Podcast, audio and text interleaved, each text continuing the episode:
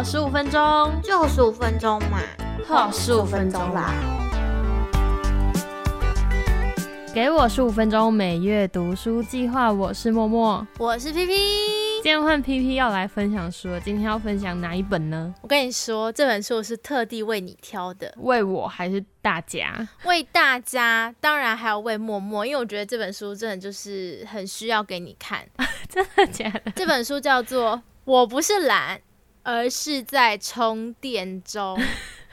我会特别挑这本书，就是因为呢，前阵子刚好逛书店有看到，然后加上我们上个月对吧？上个月的时候抽到 B 面的，我是懒散的，嗯，我就整个突然间觉得，哎，这本书感觉很适合在五月的时候跟大家分享。这是一本最主要是在谈倦怠症这件事情。哦，这是一个症状。对，它是一个症状，但是它不是一个病。嗯，对，倦怠症就是大家可能会在生活中出现的一件事情，但是它不是一个病，所以大家不要把它看得太严重。可是呢，也不能忽视它，就有点像我们说的那个拖延症一样，一个行为。对对对，有点类似，有点类似，就是它有的时候就会出现在你的生活中。这个作者的名字很可爱，叫做。跳舞瓜牛这本书是一本韩国的书，嗯，作者呢很特别，他其实自己是经历过长时间的倦怠症，还有忧郁症跟焦虑症的一个作者。那他呢是在这本书里面是透过一些绘画，然后加上他的有一点幽默的字句，就是贯穿整本书。嗯，我觉得这本书对我来说是我目前看过的。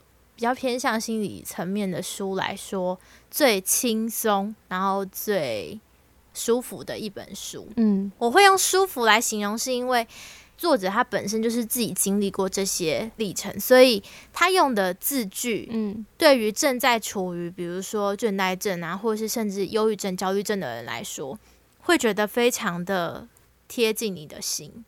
就是你不会觉得被冒犯到，就是你不会觉得说，哦，又在说这些陈腔滥调，都已经讲过 n 次，我当然知道啊，但我就是做不到的那种话。他不是，他前面会先叙述那个状态的时候会是怎么样这个状态，再写出就是他可能过去也许跟智商师有聊过的，但是他已经内化成他自己的一些话语，然后写在呃后半段，所以你在看的时候就会觉得哇。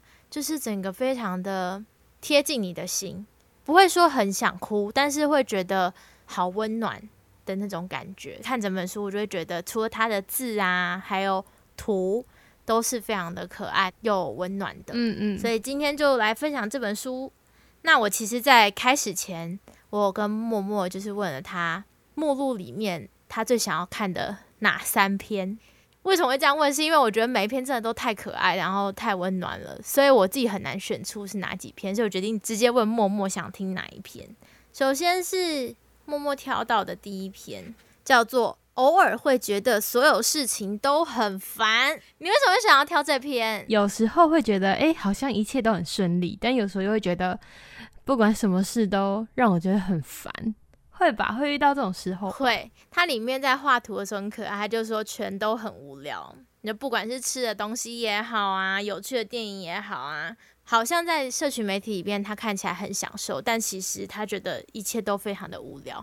嗯，他其实这篇就是在讲持续很久的倦怠症怎么办。嗯，因为呢，他这本书啊是在他经历倦怠症、忧郁症最巅峰时期的。三到四年的时候创作出来的一些图画跟文字，其实，在创作的过程中也是一起分享出来。嗯，我认为他那个过程其实也是在疗愈自己。当然，那个过程因为分享出来，也会间接的又变成另外一种压力。持续很久的倦怠症呢，他就说那些不管做什么都觉得无趣，对所有事都感到厌烦和无意义的日子，在没有任何人察觉之下，渐渐变得平凡，而压抑着我的那股无力感，正在侵蚀好不容易撑过来的每一天。有没有很贴近？就是如果你真的当下就是在这种状况。你会觉得这就在说自己？对，就是有时候，特别是在可能下班很累的晚上，然后可能就会觉得天啊，我怎么呃一事无成，然后会觉得自己很废的时候，就也会觉得这样的心情会让自己好像已经快要沉溺的那种感觉，就是要沉下去。对对对，然后但是就可能那几天就会特别的觉得很无力，然后很无助。可是必须得说，光明的日子还是会有的。就我觉得心情非常的特别，对，就是可能这阵子都过得很开心，然后。不知道遇到什么事情，就真的也没有什么事情发生，然后隔一天你的心情就突然咚下去了，然后明明就昨天还觉得我做了很多事情很有成就感，然后隔一天就噔，我什么事都没做，就是觉得自己什么事都没做，很烂的那种感觉。哎，这本书真的超适合你，它里面真的有写到这个，它有一篇就有写到这个，对。但我现在突然间找不到那篇是哪一篇，但我要先继续回应。其实你刚刚说的没错。他其实他有说到，就是现代的人很容易会有这种轻微的忧郁啊，或是无力感。它就像感冒一样，它会好。嗯。但是它就是有时候会出现，偶尔会出现，会让我们觉得说，好像成为一个普通的大人都是一件非常困难又吃力的事情。真的很可爱的用法吧？普通的大人也很吃力，这样。对，其实我们刚刚就有说，倦怠症它其实不是病。对，但是周围的人会觉得说，倦怠症就会是一种。显现出你意志力薄弱啊，或是努力不足的感觉，抗压性不够，对不对？就是好像我们就是意志力太弱，所以才会觉得倦怠，或者是什么我就是很弱，就是很废，所以才会开始有倦怠的感觉。嗯嗯。但其实不是这样的，因为有些人倦怠症是经历一段时间就会像感冒一样好的。嗯。可是有些人呢，是他会一直持续在那个倦怠症的状态里。然后就会开始对自己贴上标签，就是好像我原本就是一个懒惰的人，本来就意志力不足，嗯，那种感觉就会越来越加深。但是他就说，其实世界上并没有什么本来就怎样的人，嗯，每个人都是理所当然有自己的故事跟理由，而最了解缘由的，能够给予安慰和鼓励的人，只有自己，嗯，对。然后我觉得看到这段话其实很温暖，是因为。嗯，他可能没有说怎么解决，但是告诉了我们，就是能够解决这种倦怠感的只有你自己，但是会让你觉得有倦怠感的，其实也是你自己。对对，所以他真的就是一个小小的转变，那个心态上的一个开关开下去以后，就完全不一样的感觉。如果说你真的倦怠感感觉到很久很久的话，他或许会不小心成为自己的真实的那一面。对，所以我觉得我们只要开始慢慢感觉到，哎，我好像最近有点倦怠感，或许意识到那一刻，我们就可以做出一些改变。不过这本书里面有一个章节，就是你刚刚有拍照给我看嘛，然后那时候其实你在问我说选三个主题的时候，其实我本来是选了一个很大的章节，叫做“提不起劲是再正常不过的事”，就我对这个是。最有感的，因为就像你刚刚说，呃，当我们意识到我们倦怠的时候，可能有倦怠的这个行为的时候呢，可能就是我们的一个转换的开始。但是在我自己的经验里面，如果我当下有倦怠的这个症状的时候，我可能会想先休息个几天，就是 我会把它看成是一个可能是一个生理期的周期，或者是一个感冒，那我可能真的需要。这几天我都不要那么的努力，然后这几天过后，就像刚刚说的那个心情，就可能自己会回来了。又或者是心情没有回来，可是你也知道我不能再废下去了。就是我休息了几天，那我应该继续努力了。就是我觉得是这样。你刚刚说那个，就是有种什么事都不想做，但是又好像觉得自己不能再这样废下去了，对不对？嗯，他其实里面就有写到一篇，就是他说这样生活也没关系吗？然后他就说到，偶尔会有身体提不起劲，什么事都不想做的时候，但却又被推迟工作的负债感和无止境的不安折磨着。这就是你的心情，应该就是。然后呢，可能你会因为一些原因造成的这些不安，又随着一些时间就慢慢的消失了。当它消失的时候，你又会把自己又逼入焦虑的状态，就是会对这种不安感，嗯，就是上瘾的感觉。然后呢，你就会有点像这种焦虑感成瘾的状态出现。什么意思？他说这种事情比较常会出现在有一点完美主义者的倾向的人身上。哦，但是呢，当这种比较极端的，就是状态出现的时候呢，最糟的一件事情就是，硬要在社群媒体里还要找到用心生活的人，就是你会在那个状态的时候，有可能又在翻着社群。网络，然后就开始看，哎，他怎么都这样子生活啊？好像很棒。然后谁怎么样子啊？他说，为什么我们人生都是第一次经历，凡事都很生疏，他就可以过得这样？哦。然后大家都很用心在生活，我也很努力的过活，可是为什么完全没有干劲？你就会持续焦虑。对，这些负面的这种想法就会越来越多。如果想要摆脱这样子一个焦虑感的成瘾，不管能不能顺利，就是必须要开始做一件事情。不管任何事都可以，对，就是实在找不到做什么事，就是出去散步，让脑袋放空。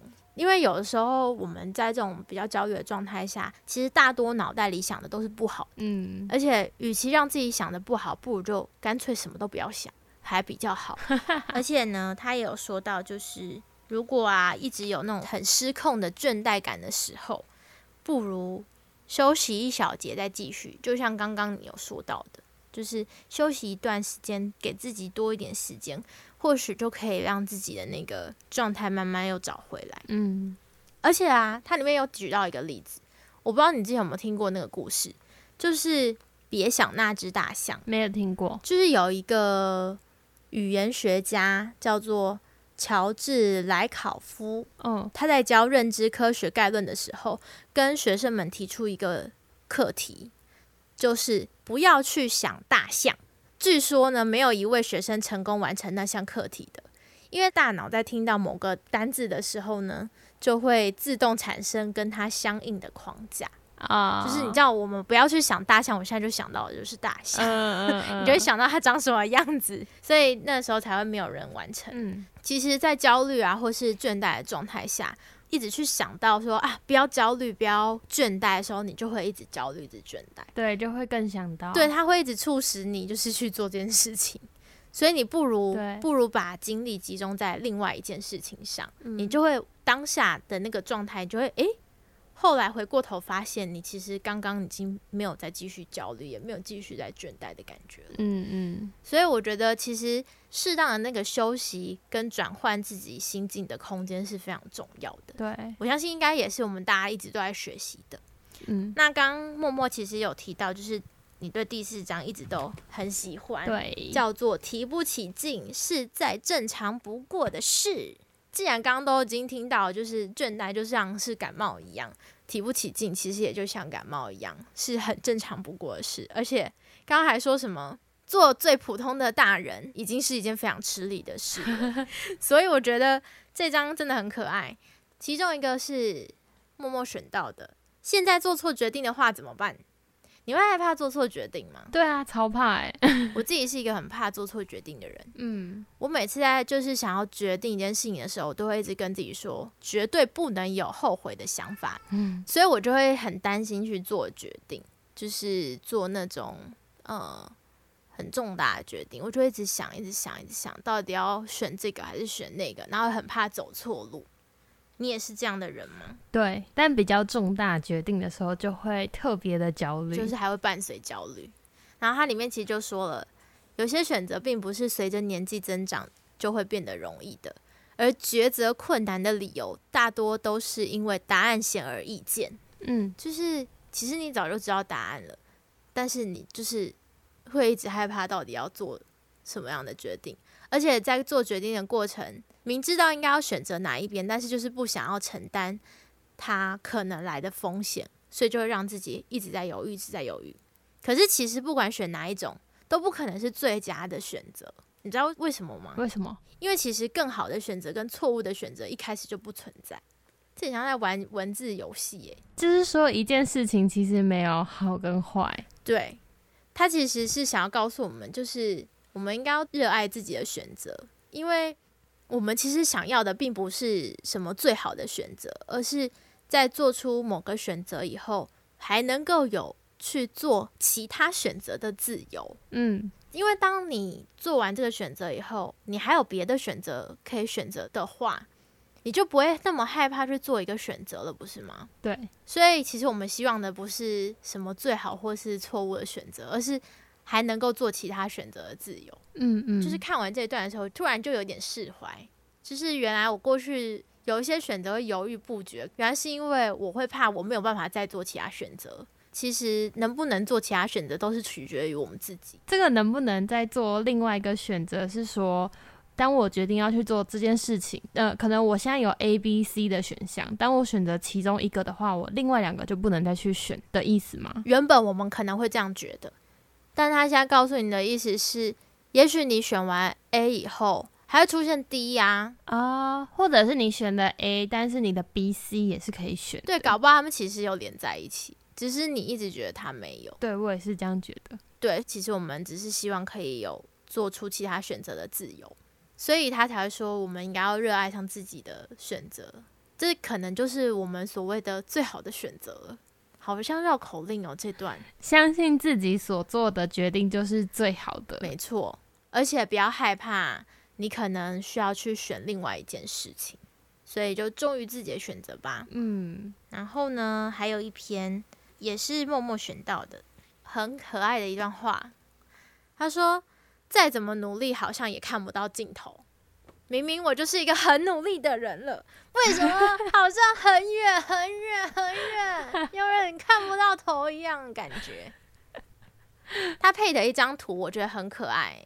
他那一页就是深色的，有点像湖水的样子。那个作者画的人呢，就是沉在水里。嗯，但他其实呢，也许不是沉在水里，而是浮在水面上。哦，为什么会这样说呢？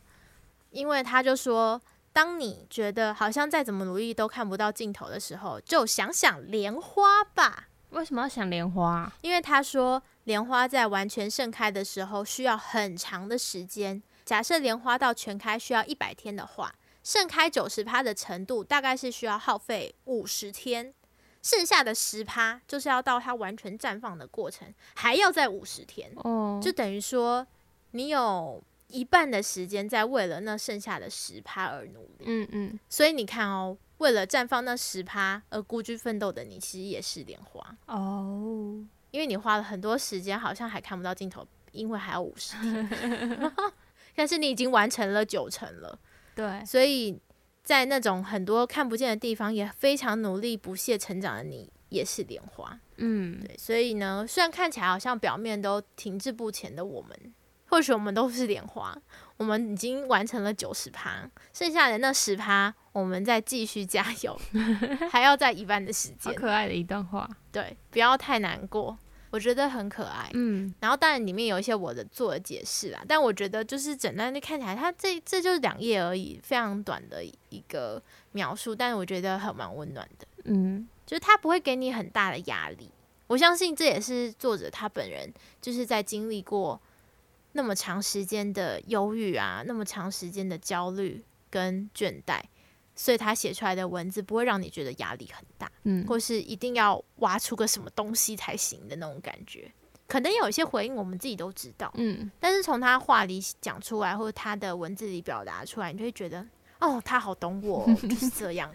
也是一本很适合，就是每天翻一个，或者是心情不好的时候打开来翻一篇、看一篇的一本小书。没有错，他还有十二篇很特别的，就是。他写说叫做为空荡荡的心充电，只属于我的小小仪式。他其实就是制造一些仪式感，然后去解决当下的某些问题。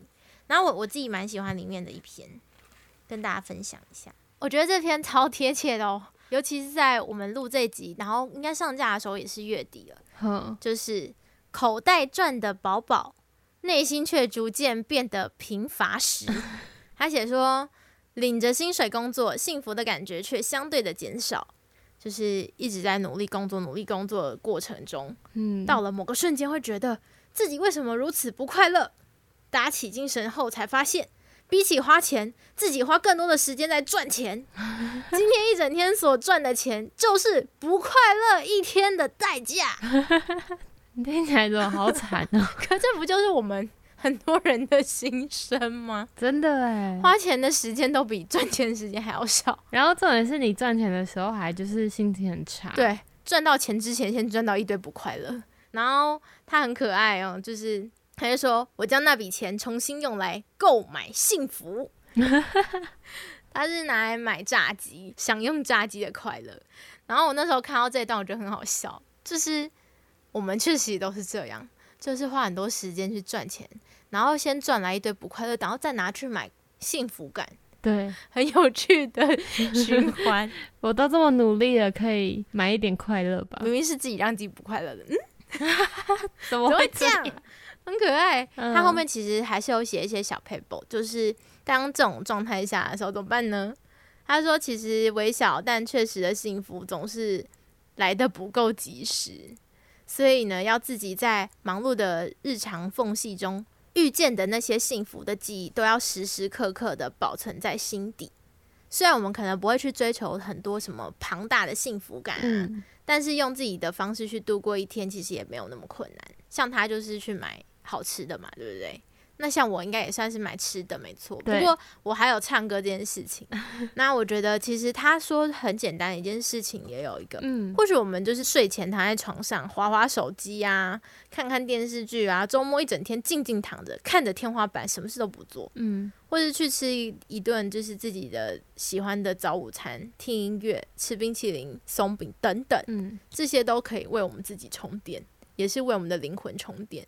这些只属于我的小小仪式，希望大家都可以去尝试一下，可以找到让自己放松的仪式。对你找到了吗？我觉得我有诶，最近是露营吗？对，大自然，没错，露营，然后或者是外面走路，或者是做个瑜伽。对我相信，应该大家多多少少都有一些小小的仪式感。对，希望大家就是在。可能很多不开心的过程当中，或是有倦怠感的时候，也可以想起这些小小仪式，试着去做做看。嗯，或许做的那瞬间，因为你专注在那个当下，你就不会一直想着焦虑，不会一直想着倦怠，想着忧郁了。嗯，我相信我们都可以，就是慢慢的离这些不快乐越来越远。当然。因为有不快乐，才会觉得自己很幸福哦。所以我觉得可以看到不快乐还是好事的。嗯，这本书就还是要送给大家。我不是懒，而是在充电中，